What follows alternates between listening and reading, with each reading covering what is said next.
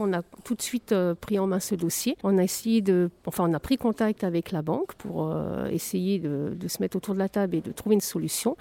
Malheureusement, il nous a été tout de suite euh, répondu de la part de la banque en 2008, la ville de Saint-Étienne s'est vue proposer une issue de secours, qu'elle ne l'a pas saisie ce qui est fort dommage puisqu'on nous l'a reproché alors que nous, euh, on est la nouvelle équipe, on arrivait plein d'enthousiasme, plein d'envie. Et ben là, on a compris que c'était pas, ça serait difficile, très difficile. J'ai pas voulu me dire stop, on en reste là. J'ai toujours continué à essayer de trouver une solution, une discussion possible avec eux. Et puis au bout du compte, eh ben, vous voyez, ça a payé. C'est très compliqué parce qu'en plus, on parle pas la même langue. on a chacun nos avocats aussi, parce que bah, bien sûr c'est des intérêts importants. Euh, ben, c'est chacun euh, exprime ce qu'il souhaite. On n'est forcément pas d'accord parce que la ville voulait donner le moins possible et eux voulaient récupérer le plus possible. Donc ça se fait petit à petit. C'est pour ça que ça prend beaucoup de temps, beaucoup.